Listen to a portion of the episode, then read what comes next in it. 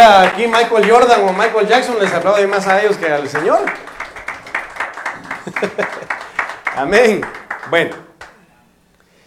Eh, vamos a continuar y terminar con el tema pues, que Dios nos permitió iniciar el día domingo. Amén, hermanos.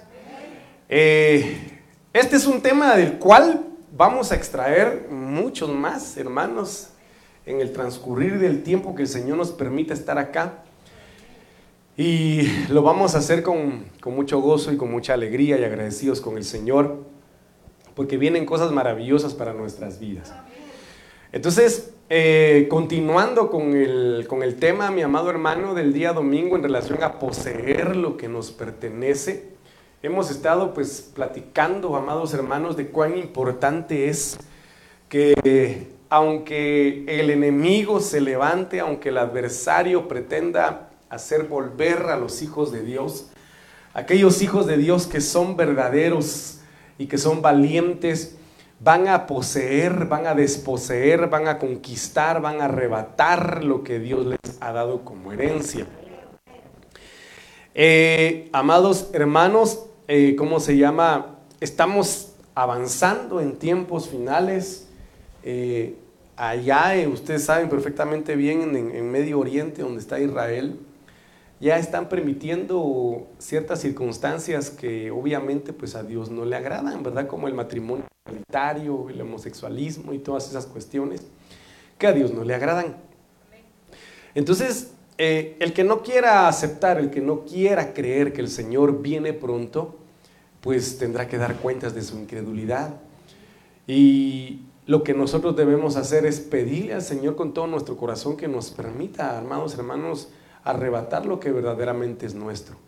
Entonces, eh, platicábamos con anterioridad, mis amados hermanos, de, esos, de esas cuestiones que Dios anhela que nosotros recuperemos, que nosotros, amado hermano, eh, en la misericordia del Señor seamos reivindicados, ¿verdad? Lo platicamos el día domingo en relación a dos cosas que hizo el Señor. ¿Qué cosas hizo el Señor con el hombre, hermano? Lo echó y lo expulsó. ¿Lo echó de dónde? De su presencia. ¿Y lo expulsó de dónde? Del lugar donde ellos habitaban. Entonces viene el Señor y anhela que nosotros, amados hermanos, Pablo dice algo muy importante y menciona eh, ¿quién podrá librarme, dice, de este cuerpo de pecado? ¿Quién podrá librarme de esta cárcel? Esta cárcel que tiene aprisionado al espíritu. Me dice amén. Por lo tanto, este cuerpo carnal, esta, esta humanidad, hace, del, hace que el espíritu esté encarcelado. Y la palabra de Dios dice de que en parte hablamos y en parte profetizamos. Eso quiere decir de que lo que hoy nosotros conocemos es imperfecto, que lo que hoy hablamos es imperfecto, que lo que hoy profetizamos es imperfecto y es incompleto. Hasta el día en que el Señor venga y nos lleve a su presencia y seamos transformados, mi amado hermano, a esa naturaleza divina, a esa naturaleza espiritual o poderosa que Dios tiene para nuestras vidas, vamos a poder entender los misterios de Dios. Y vamos a llegar a la plenitud del conocimiento de Dios, de lo que hoy en la tierra profetizamos o conocemos. Entonces el Señor anhela a través del arrebatamiento, a través del encuentro con la iglesia, con la novia, que, que la novia o que la iglesia, que sus hijos vuelvan a esa morada, vuelvan a esa habitación eterna a esa relación íntima con el Señor que un día el hombre perdió. Y en relación a eso, la palabra de Dios dice, mi amado hermano, de que el primer Adán era, era barro, era polvo, era carne. Pero el postrer Adán dice que es espíritu, pero que es espíritu vivificante. Y obviamente ese espíritu de Cristo, ese espíritu de Dios es el que nos va a vivificar a nosotros a manera de poder llegar a ser reivindicados en todas esas áreas de nuestra vida que necesitamos ser reivindicados. Por lo tanto, quiero iniciar leyéndole lo que dice el libro de Éxodo capítulo 15, versículo 17. Si usted trajo Biblia, hermano, puede acompañarme.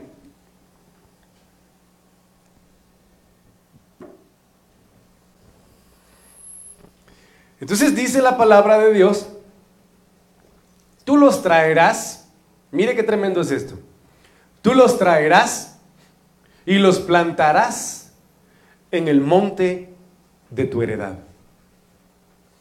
El lugar que has hecho para tu morada, oh Señor. El santuario, mire qué tremendo es esto, oh Señor, que tus manos han establecido. Logramos ver aquí algo muy importante. Hemos visto, incluso algunos hermanos han platicado el día de la noche que se dio la vigilia en relación a, los arrebatamientos. Hay arrebatamientos verticales, pero también hay arrebatamientos horizontales. Amén. Obviamente los arrebatamientos verticales son aquellos eh, que, la Biblia da a conocer en cuanto a Enoch, el Señor se lo llevó de aquí para allá arriba, ¿verdad? De igual manera a Elías, asimismo también, mi amado hermano, el arrebatamiento del Señor Jesucristo, que fue un arrebatamiento vertical, ¿verdad? Un, arrebatamiento que manifiesta el libro de Apocalipsis, que es la mujer que va a ser llevada al cielo, arrebatada, pero otro arrebatamiento que se da dentro de ese arrebatamiento es el varón, el hijo que le nace, es arrebatado y llevado al Padre, dice la Biblia, pero la mujer regresa al desierto y es perseguida por el dragón, en fin. Y hay eh, eh, eh, algunos de los arrebatamientos verticales que menciona la Biblia los arrebatamientos horizontales, como el, arrebatamiento de Felipe. Y créanme de que la Biblia es clara y dice, hermano, cómo Dios arrebataba a sus siervos, horizontalmente hablando. ¿Por qué? Porque cuando los hijos de los profetas, amado hermano, le decían a Eliseo, sabes que tu Señor va a ser arrebatado, que Dios se lo va a llevar. Entonces él decía, sí, yo lo sé, pero callad. Entonces es impresionante saber que después Después, mi amado hermano, de que Elías fue arrebatado, los hijos de los profetas le dijeron, vamos a buscarlo. No sea que el Señor lo haya trasladado a otro monte. Entonces vemos ahí en el Antiguo Testamento cómo Dios da a conocer los arrebatamientos horizontales dentro de la tierra y con sus siervos. ¿Está conmigo? No se me duerma, hermano, por favor. Entonces aquí vemos un arrebatamiento que Dios hizo con su pueblo. ¿Por qué? Porque dice que con brazo fuerte los sacó, los arrebató de Egipto. De manera violenta los arrebató. Y créame que en medio de un mundo turbulento, Dios va a arrebatar a la iglesia. En medio de un caos. Fíjense ustedes que, que Dios tenga misericordia de nosotros. Número uno, ¿por qué? Porque ustedes saben perfectamente bien, mis amados hermanos, que se están dando cambios dentro del sistema que el mundo está manejando. Cambios de control, de control, amado hermano, personal. En el hecho de que ahorita usted sabe, ya conoce la noticia de que ya hay un chip, ¿verdad? Que es del tamaño de un arroz, que, que se puede insertar eh, hermano, en la mano de una persona y a través de ese, de ese chip pueden dar a conocer si ya fue vacunado eh, por, eh, en contra de COVID. Número uno. Número dos, otro chip que también ya está funcionando en los países desarrollados, ¿verdad? En donde pueden hacer transferencias bancarias solo con poner la mano así, abrir y cerrar puertas de hoteles o de apartamentos donde vivan, etcétera. Eh, número tres, mis amados hermanos, dijeron de que para este año, aunque es ya preparado, ¿verdad? Todo es planificado, mis amados hermanos. Por cuestiones de, la pandemia y cuestiones de, control de bioseguridad, vararon varios contenedores eh, eh, en barcos, ¿verdad? En buques que cargan, que llevan productos de primera necesidad a diferentes países del mundo. Por lo tanto, dijeron de que este año iba a ser un año de escasez. Y, precisamente fuimos, hermano, con mi esposa a, hacer las compras del mes, a la despensa del mes. Y un bote de crema, fíjense ustedes, de esos que siguen para echarse, ¿verdad? Para que no se le tueste la cara a uno. Que costaba 52 quetzales. Lo comprábamos a 52 quetzales. Y estaba, hermano, en, en la despensa a 102 quetzales. prácticamente. Que obviamente es lo que quieren hacer, llevar a los países a una inflación tremenda, a una inflación tremenda. Amados hermanos, en donde toda la humanidad se vuelva dependiente de aquellos que puedan llegar a ser dueños de todo y puedan manipular y puedan manejar a la humanidad a su antojo. ¿Por qué le digo esto? Porque el Señor viene y dice yo quiero reivindicarlos, pero es necesario que ustedes se dejen, se dejen trasladar, arrebatar por mi, por mi presencia a ese lugar que yo tengo preparado para ustedes. ¿Y cuál es ese lugar? El Monte Sión. Nosotros debemos buscar la manera de subir a ese monte, hermano, sea como sea. Sea como sea. Tenemos que esforzarnos en subir a la cima, en permanecer ahí en la cima que el Señor ha preparado para sus hijos.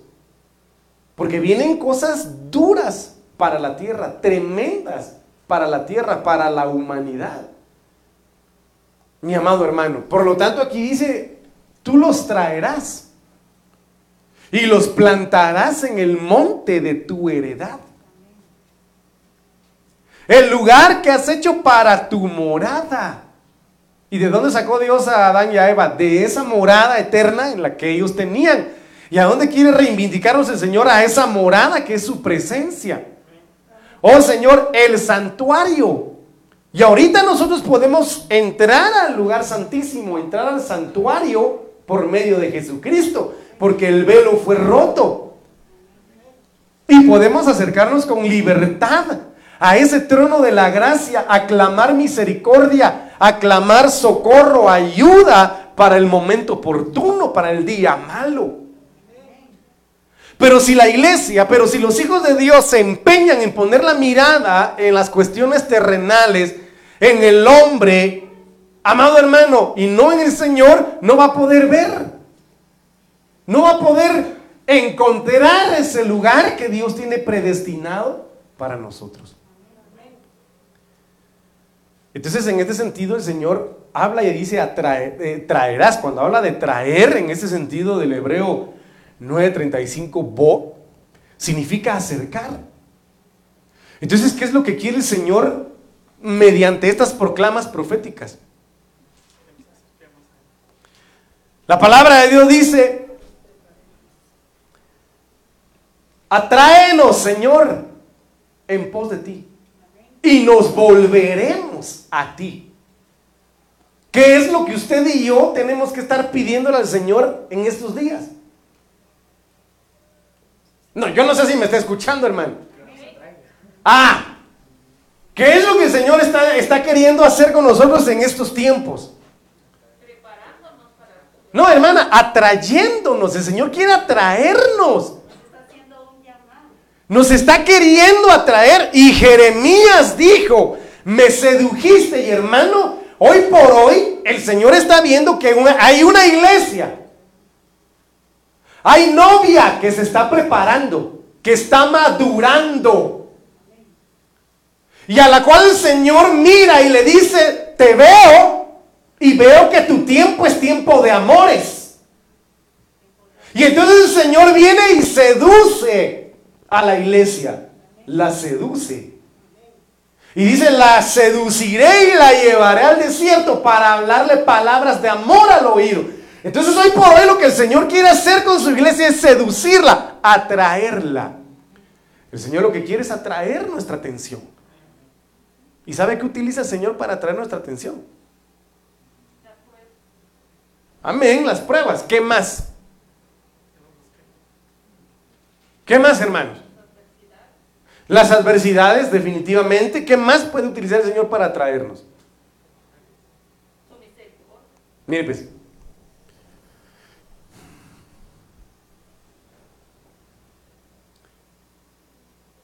¿Cuántos se acomodaron en los tiempos de pandemia.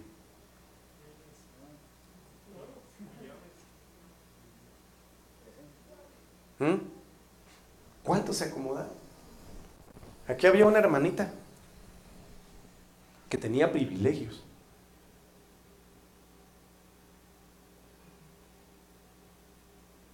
Y en tiempo de pandemia nunca se conectó a las predicas. Nunca se conectó, hermano. Entonces yo me preguntaba, ¿por qué? Pero cuando uno mira ciertas circunstancias en los dispositivos, en los teléfonos, uno mira que conectado, conectada, 12 de la noche, 1 de la mañana. Pero ¿por qué no? ¿Por qué el pueblo, por qué el pueblo dejó de buscar a Dios? Cuando tuvo que haber sido un tiempo donde más se tuvo que haber buscado a Dios.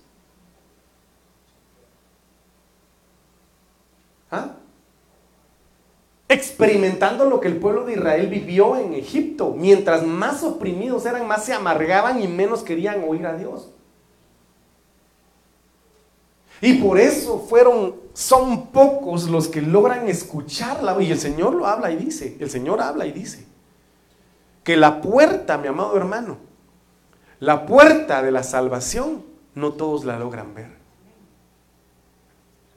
No todos logran verla, mis amados hermanos. Entonces, mire pues, traerás, los traerás, ¿qué quiere decir? Los vas a acercar. El Señor lo que quiere en este tiempo es acercarnos a su presencia.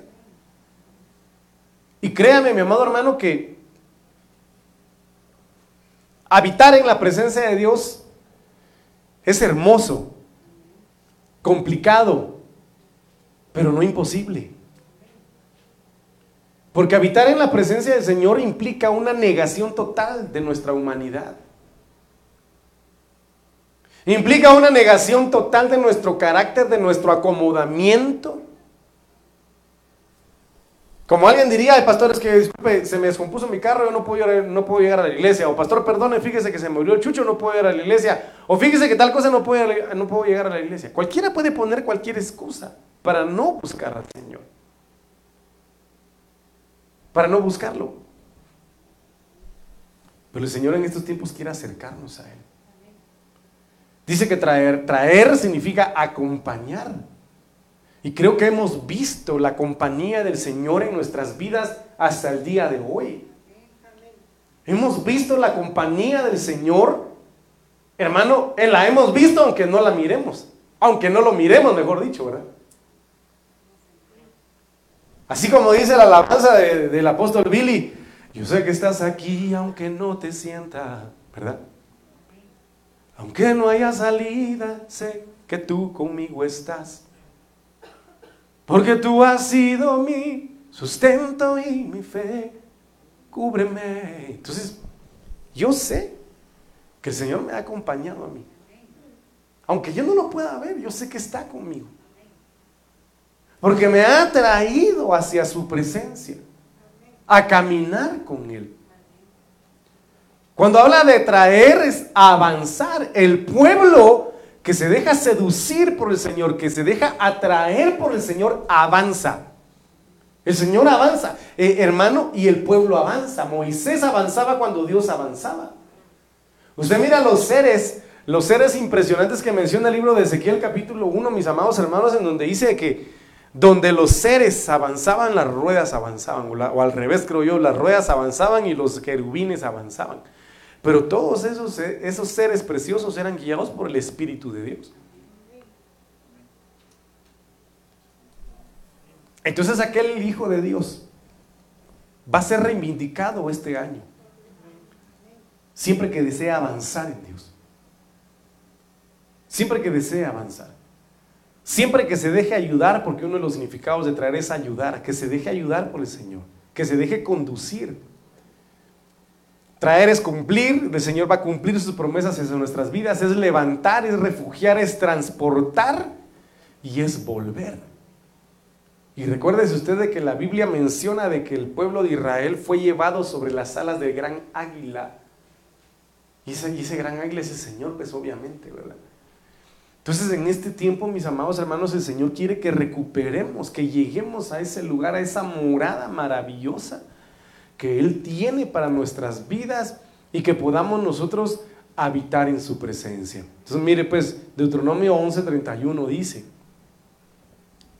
porque ustedes van a pasar el Jordán. Yo quiero que usted vea esto, porque ustedes van a pasar el Jordán. ¿Y qué es el Jordán? ¿Qué significa Jordán?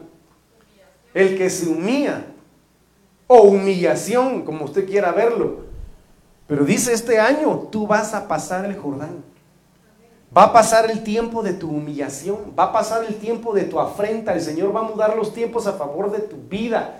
Como lo empezamos a ver con Mefiboset, el Señor va a revertir, va a quebrantar, va a disipar la vergüenza. Amado hermano, vas a pasar el Jordán para qué? ¿Qué dice ahí? Va, mire pues.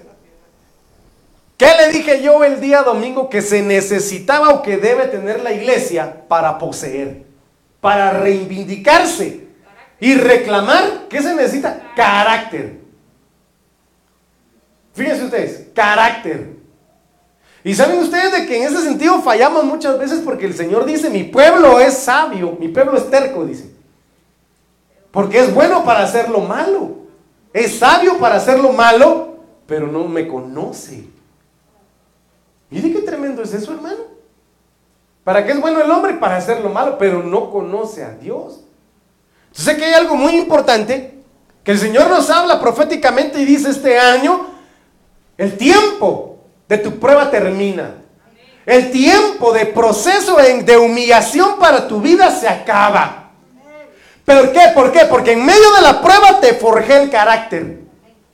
Y el carácter que yo forjé en tu vida mientras pasaste el Jordán te va a servir para poseer la tierra, la promesa, la victoria que Dios tiene para tu vida. Créame, mi amado hermano, que cada uno de nosotros en las pruebas que hemos vivido, después de las pruebas no, no hemos sido los mismos. ¿O sí? No, yo, bueno, yo considero que no he llegado a ser el mismo. Y que Dios nos ayude a seguir cambiando poco a poco. Pero aquí dice, mis amados hermanos, vas a pasarle Jordán para ir a poseer la tierra que el Señor, tu Dios, te da. ¿Qué fue lo que pasó? ¿Qué fue lo que experimentó? ¿Qué fue, o qué, o qué eh, proceso pasó Jesús antes de su ministerio? Antes de ser reconocido como Salvador. Amén. Pero cuando se escuchó una voz que dijo, este es mi hijo en el cual yo me complazco. ¿A dónde se, metió? Al Jordán. Después del Jordán, empezó a poseer. Empezó a desposeer al adversario. Y empezó a reivindicar a muchos que estaban esclavos. Que ilegalmente el diablo los tenía presos, que la religiosidad los tenía cegados. Amado hermano, el Señor Jesucristo después de pasar el Jordán fue bautizado, entonces el Espíritu, hermano, reveló quién era y Satanás lo, hizo, eh, eh, eh, lo tentó. Pero después de eso el Señor Jesucristo empezó un ministerio de tres años y medio que los estudiosos dicen de que no alcanzarían los libros para dar a conocer los milagros que él llevó a cabo. ¿Cuántos endemoniados no sabemos? ¿Cuántos enfermos no sabemos? ¿Cuántos ciegos no sabemos? Porque dice que multitudes los, los seguían para que los sanara. Entonces desde ese entonces empezó el proceso de reivindicación hacia el pueblo de Dios. Pero después de que Jesús pasó el Jordán, muchas veces es necesario pasar el Jordán para ser reivindicados por el Señor, aunque el enemigo sepa quiénes somos, está derrotado. Entonces el Señor viene y, nos da a conocer esto, hermanos. Que salimos de la prueba, que salimos del proceso de humillación donde pasaste escasez, pasaste hambre, pasaste desnudez tal vez, soledad, desprecio, menosprecio, humillación, cualquiera de las circunstancias que Dios quizá haya permitido que hayas vivido para probar tu corazón, pero lo hizo para hacerte madurar. Y que en medio de esa madurez espiritual, hermano, ya puedas poseer lo que Dios te va a reivindicar. Porque si no se tiene la madurez, no se sabe administrar lo que se tiene.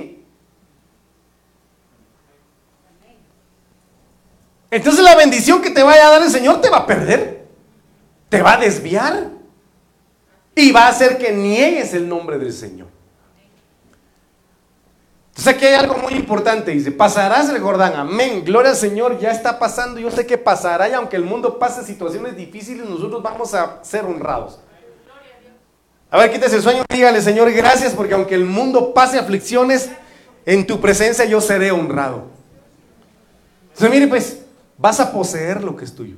Y es que el Señor no te está preguntando, ¿quieres poseer? ¿O es una pregunta esa?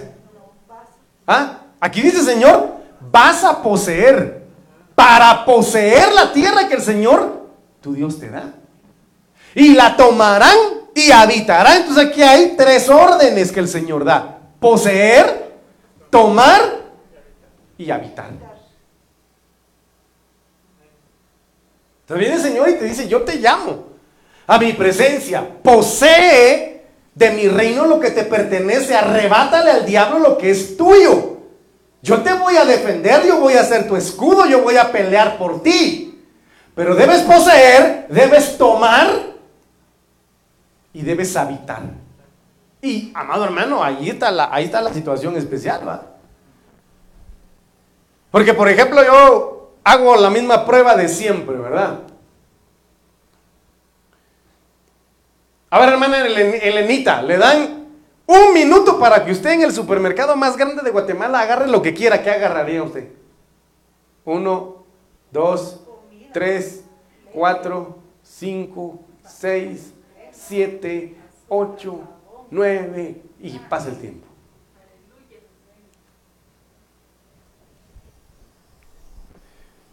Entonces algunos tienen definido qué es lo que quieren y otros no. Y otros no saben qué es lo que quieren. Entonces aquí hay algo muy importante que usted y yo debemos, debemos considerar. Que Dios te ha llamado, te, te ordena en este año de la reivindicación a que poseas lo que por medio de Jesucristo fue reclamado mediante otro documento escrito con sangre, anulando el acta de condenación que nos era contraria y clavándole en la cruz del Calvario, venciendo a la muerte, amado hermano, y llevando cautiva la cautividad, lo despojó a todos. Los despojó a todos para que nosotros entremos a poseer. Para que nosotros entremos a tomar y a habitar, mi amado hermano, a esos lugares donde el diablo un día nos despojó. ¿Quieren que le dé un ejemplo? ¿Cuántos vieron la publicación de la iglesia de hoy? ¿No la vieron? Va, ¿qué, ¿cómo era la imagen? ¿Ah? Un hermoso paisaje, hermano, que a mí me gustó. Y dice que Dios te dé paz. La paz es una habitación que nosotros debemos buscar, que nosotros debemos pelear, reclamar, porque a cuántos el enemigo no les roba la paz, los desplaza de esa, de esa paz que Dios da. Está como aquella hermana, hermano, eh, hermano, que en una alabanza se creía dueña de todo el altar y como era algo anchita mi hermana, no podía ponerse otra hermanita al lado porque así, así, hermano. Y los desplazaba, las quitaba a ellas de ahí. Solo ella quería todo para danzar y, aunque lo hacía con un poquito de intranquilidad, no quería que nadie estuviera al lado de él. Muchas veces el diablo hace eso. ¡Bum! Desplaza a los hijos de Dios de esas habitaciones que el Señor tiene para, para, para, para ellos. Entonces, en ese sentido, mis amados hermanos, debemos nosotros cumplir con estas órdenes que el Señor nos da, poseer, tomar y habitar.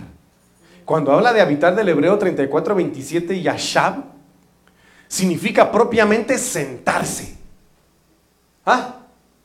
¿Qué quiere decir eso, hermano? Cuando hablamos nosotros de decir propiamente sentarse, ¿qué se imagina usted? Em, sí, quedarse quieto. ¿Qué más? Ah, no, aquí este es mi lugar. Y de este lugar a mí nadie me quita. Porque yo soy heredero juntamente con Cristo y coheredero del reino. Entonces, ¿qué quiere decir eso? Dios te llamó para ser bendito. Por lo cual, por lo tanto, está tu lugar, está tu silla de hijo bendito de Dios. Y ante eso tú no debes permitir que nadie te quite de tu lugar. Lo dice la Biblia, no dejes que nadie tome tu corona. Pero un ejemplo muy claro es aquellos que profetizan, que tienen el don de profecía. Tienen un lugar privilegiado de parte del Señor. Pero cuando, le, cuando dejan que el enemigo desate duda, incredulidad, y a veces ponen la mirada en el hombre y dicen, no, yo no profetizo porque aquí no vale la pena profetizar. Ah, mm, gracias, mijita linda, gracias, mijito lindo, y me voy a tomar tu lugar. Si querés, te vas para allá, ¿verdad? Yo me voy a quedar en tu lugar y te quedas callado y te quedas callado. Y ese lugar de honor se lo ceden al diablo, porque callan. Es un pequeño ejemplo que yo les doy. O aquellos que están sirviendo al Señor en la alabanza o en el área de servidores o cualquier otra área, mi amor, hermano. Y digan que el enemigo los quite de ese lugar. Los desplace por cualquier circunstancia. Cuando habla de habitar, dice propiamente sentarse, o sea, tomar el lugar que le corresponde al Hijo de Dios. ¿Está conmigo o no? Entonces, ¿qué fue lo que pasó con Mefiboset? Fue reivindicado, fue reinstalado como príncipe. Y como él no tenía carácter para reclamar ese lugar por su situación física y por las circunstancias políticas que se dieron a través de la muerte de Saúl y de Jonatán, fue sometido a esclavitud fue desplazado de su heredad. Pero vino David, figura de Cristo, y vino a reivindicarlo y dijo con carácter, así, así va, aquí se va a sentar Mefiboset. Yo vengo a ponerlo y a sentarlo aquí, este es su lugar y nadie lo mueve. Así que Dios te ha llamado para que te sientes a la mesa del rey. Y el manto de misericordia te cubra y dice, aquí te vas a sentar y nadie debe moverte. Porque la orden la he dado yo. Y vas a comer en mi mesa todos los días. Y te voy a devolver todo lo que has perdido. Te voy a restituir lo que el enemigo te ha quitado. Pero ¿qué es lo que tiene que hacer la iglesia? Tomar su lugar. Lo vemos con la reina Basti. Ella no tomó su lugar como reina. Entonces dice que el rey Azuero, ¿qué pasó con el rey Azuero? Se enamoró de Esther y la puso en lugar de Basti. Entonces no dejes que nadie te quite ese lugar de honor que Dios te ha dado. Por muy hermoso que sea el pecado, por muy hermosa que sea la tentación, o por muy fuerte que se vea el argumento que el diablo te esté planteando en la mente, no dejes que te quiten el lugar de honor que Dios te ha dado. Toma tu lugar, siéntate ahí en ese lugar precioso que Dios te ha dado. Fructifica, crece, multiplícate, ensánchate. Porque si Dios te puso en este lugar, Él sabe por qué. Entonces habitar es morar. Y David lo dijo, Señor, yo he entendido que en tu presencia debo habitar. Y eso quiero buscar. Y que nadie me mueva. Entonces habitar es permanecer, es establecerse. Miren qué tremendo es esto, mi amado hermano. Es establecerse.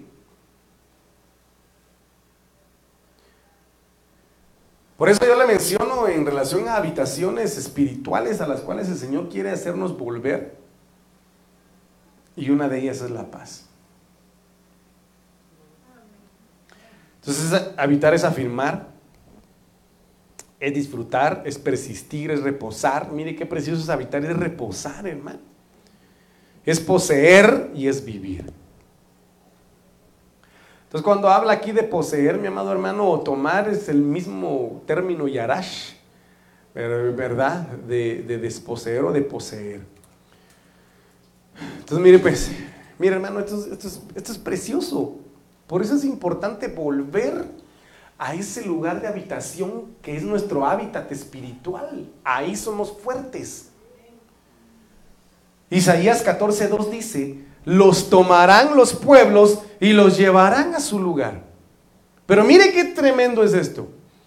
Y la casa de Israel los poseerá como siervos y siervas en la tierra del Señor. Tomarán cautivos a los que los habían llevado cautivos y dominarán sobre sus opresores. Yo no sé si está usted entendiendo, mi hermano, en relación a lo que estamos leyendo en este momento. Pero ¿qué dice el Señor? El Señor te va, a, te va a llevar a la tierra que Él te prometió, a esa habitación que el Señor ha diseñado para ti. ¿Para qué? Para que en esa atmósfera gloriosa, en esa atmósfera espiritual, como lo dije hace un momento, diga el débil, fuerte soy. Diga el débil, fuerte soy. Y entonces el Espíritu de Dios, como el Señor se lo dijo a Pablo, mi poder, tú estando en mi presencia, tú estando bajo la guianza de mi gracia, en esa habitación espiritual que tengo para ti, mi poder se perfecciona en tu debilidad. Y entonces aquí dice el Señor, tomarás cautivos a los que antes te habían llevado cautivo. Esto es tremendo, hermano. Aunque usted no me diga amén, mire, yo me gozo y me emociono, aunque usted no me, tal vez no sé si me esté entendiendo, hermano, lo que le estoy leyendo. No sé si me está entendiendo.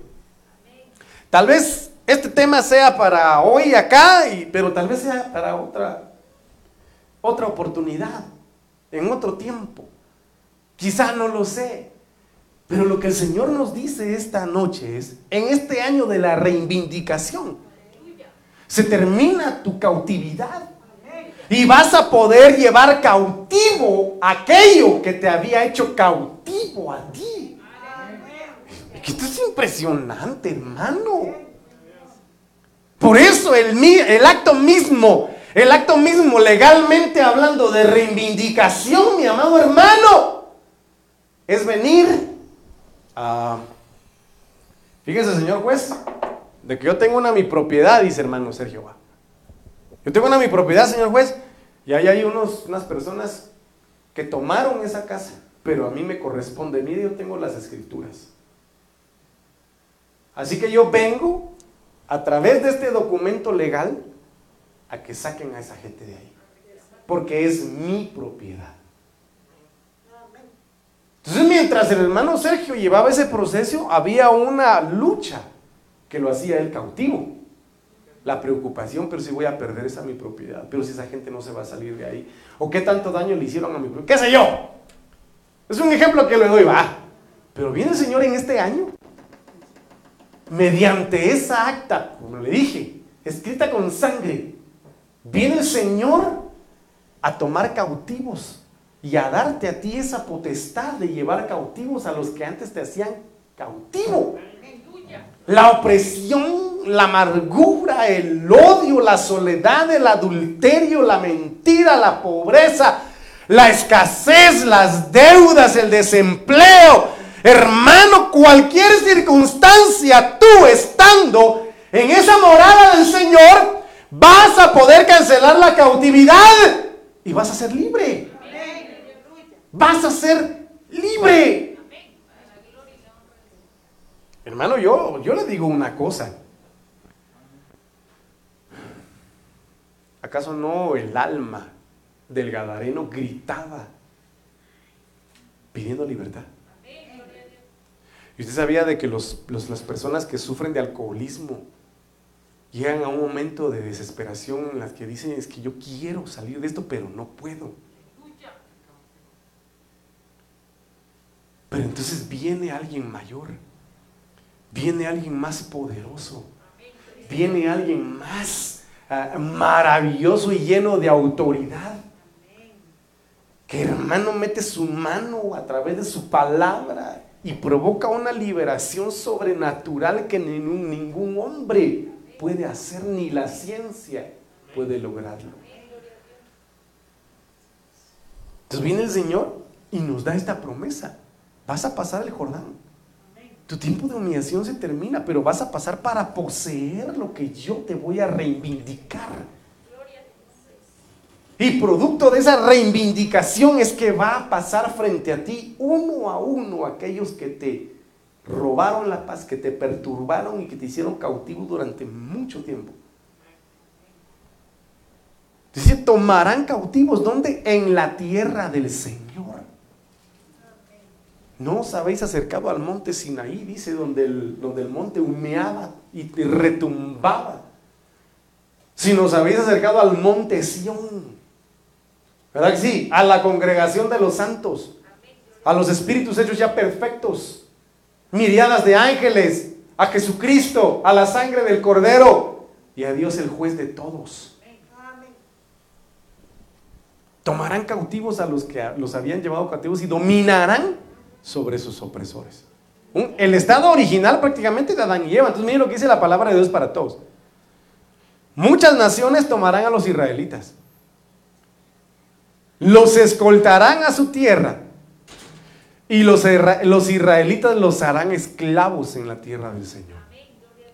Capturarán a los que antes los capturaron. Esclavizarán a los que antes los esclavizaron y gobernarán sobre sus opresores. Entonces, ¿qué tiempo viene para nosotros en este año?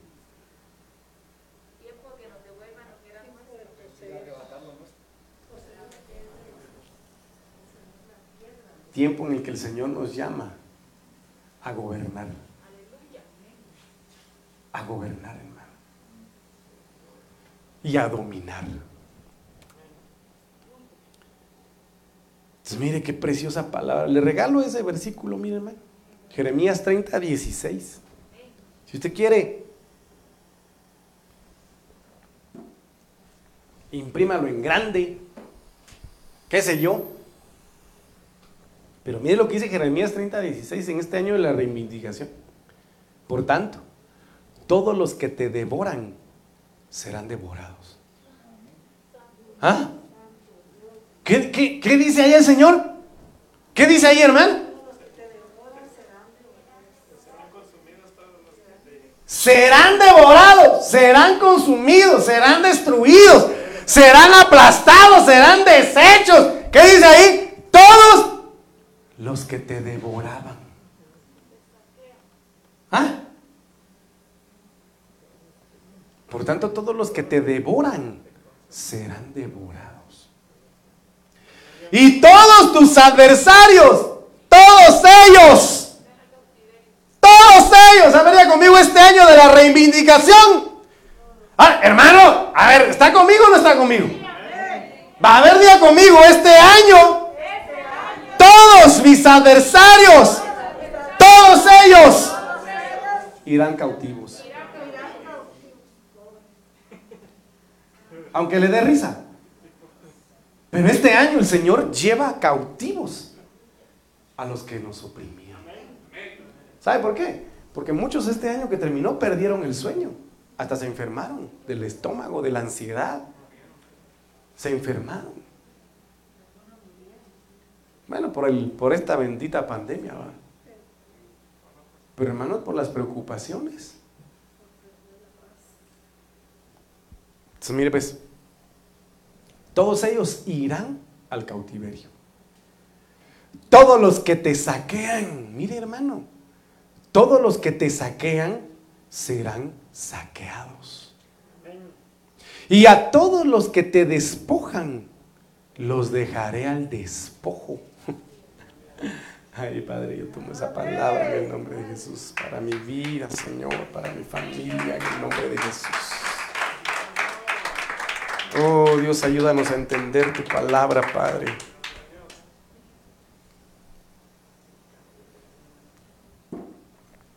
Este año es un año tremendo, hermanos. Este año es un año maravilloso para la iglesia, para todo aquel que desee creerlo, hermano. Pero yo sé que Dios está actuando, yo sé que Dios está haciendo, hermano, una obra maravillosa en cada uno de aquellos que deseen realmente tomar estas promesas en su vida. Daniel 7:18, mire lo que dice. Pero los santos del Altísimo recibirán el reino. ¿Quiénes van a recibir el reino, hermano? Pero los santos del Altísimo recibirán el reino y poseerán el reino para siempre. ¿Qué es lo que el Señor quiere hacer? Que recibamos y poseyamos el reino. Entonces, cuando habla de recibir del Hebreo 6902, que val, significa adquirir o tomar. Y pues obviamente poseerán eh, del hebreo 2631, Hassan significa tener en ocupación. Significa también recibir, significa acaparar, significa fuerza y significa poder. Entonces, esto va contextualizado con lo que dice el, Señor Jesucristo, hermano, en donde dice desde que Juan el Bautista empezó a predicar el Evangelio, el reino de los cielos, ¿qué sufre? Sufre violencia, pero que solo los valientes lo arrebatan. Entonces aquí el Señor nos llama a recibir el reino y nos llama a qué? A poseer el reino. ¿Está conmigo? Vaya. Entonces miren lo que dice en Isaías 54:15. Este tal vez usted ya lo ha escuchado en muchas ocasiones, pero miren lo que dice acá. Si alguno te ataca ferozmente, ¿qué dice ahí el Señor? No será de mi parte. Cualquiera que te ataque por causa de ti, caerá. Biblia Nuevo Pueblo, si alguno te asedia, no es de parte mía si lucha contigo, caerá frente a ti. Versión eh, moderna. He aquí que bien pueden juntarse contra ti tus enemigos. Aquí no habla de que no se van a reunir, aquí no habla de que no van a conjeturar, planificar, asediar o levantarse. Aquí el Señor habla de que se van a levantar. Pero lo precioso es de que el Señor habla y dice, lo hacen sin mí. Y si lo hacen sin mí por causa tuya, caerán. He aquí que bien pueden juntarse contra ti tus enemigos, mas no será por llamado mío. Mire lo que dice esta versión. Cualesquiera que se juntaren contra ti, quien quiera que sea, hermano, con cualquier arma que tenga, delante de ti caerán. Entonces esto es maravilloso, esto es, precioso, hermano. Esto es maravilloso. Entonces voy rapidito. Zacarías 2.8. Porque así dice el Señor de los ejércitos, cuya gloria me ha enviado contra las naciones. ¿Qué os despojaron? Porque el que os toca, ¿qué dice ahí, hermano? Toca la niña de su ojo. Porque es que caen los adversarios delante de nosotros, porque si alguien pretende tocarnos, pretende tocar la niña de los ojos del Señor. ¿Y qué pasa cuando una pestaña, hermano, le entra al ojo de uno? Duele y uno trata la manera de ver cómo se lo quita. Imagínese tocar la niña en los ojos del Señor. Terrible, ¿va? Entonces, mire lo que dice Primera de Crónicas 22.9. He aquí te nacerá un hijo, que será hombre de paz. Yo le daré paz de todos sus enemigos en derredor. Pues Salomón será su nombre. Y en sus días daré paz y reposo a Israel. Entonces, para reivindicar necesitamos este aspecto maravilloso. Primera Reyes 4:24, porque Salomón tenía dominio. ¿Qué significa Salomón? ¿Mm? No leyó bien lo que le dije anteriormente. ¿va? Bueno, porque Salomón tenía dominio sobre todos los reinos al oeste del río, desde Tifsa hasta Gaza. Sobre todo los reyes al oeste del río y tuvo paz por todos lados a su alrededor. Salomón significa del hebreo 8010 Shelomó, pacífico. Y viene del origen el hebreo 7965 Shalom. Por lo tanto, Salomón significa seguridad, felicidad, amistad, bien, dicha, pasto delicado, paz, prosperidad y victorioso. Y este hombre, del cual su significado es paz, tuvo dominio. Tuvo dominio sobre muchos reinos. Cuando habla de dominio 72-87, radá, significa subyugar. Pisotear, estar a cargo, señorear, dirigir, mandar, tomar y gobernar. Pero que hay algo muy importante que Salomón tenía. ¿Qué era, hermano? Sabiduría. ¿Qué fue lo que le pidió al Señor? El Señor se asombró de lo que Salomón le pidió, porque muchos hubiesen pedido dinero, ¿verdad? Sus enemigos, fama. Pero lo que pidió Salomón fue sabiduría.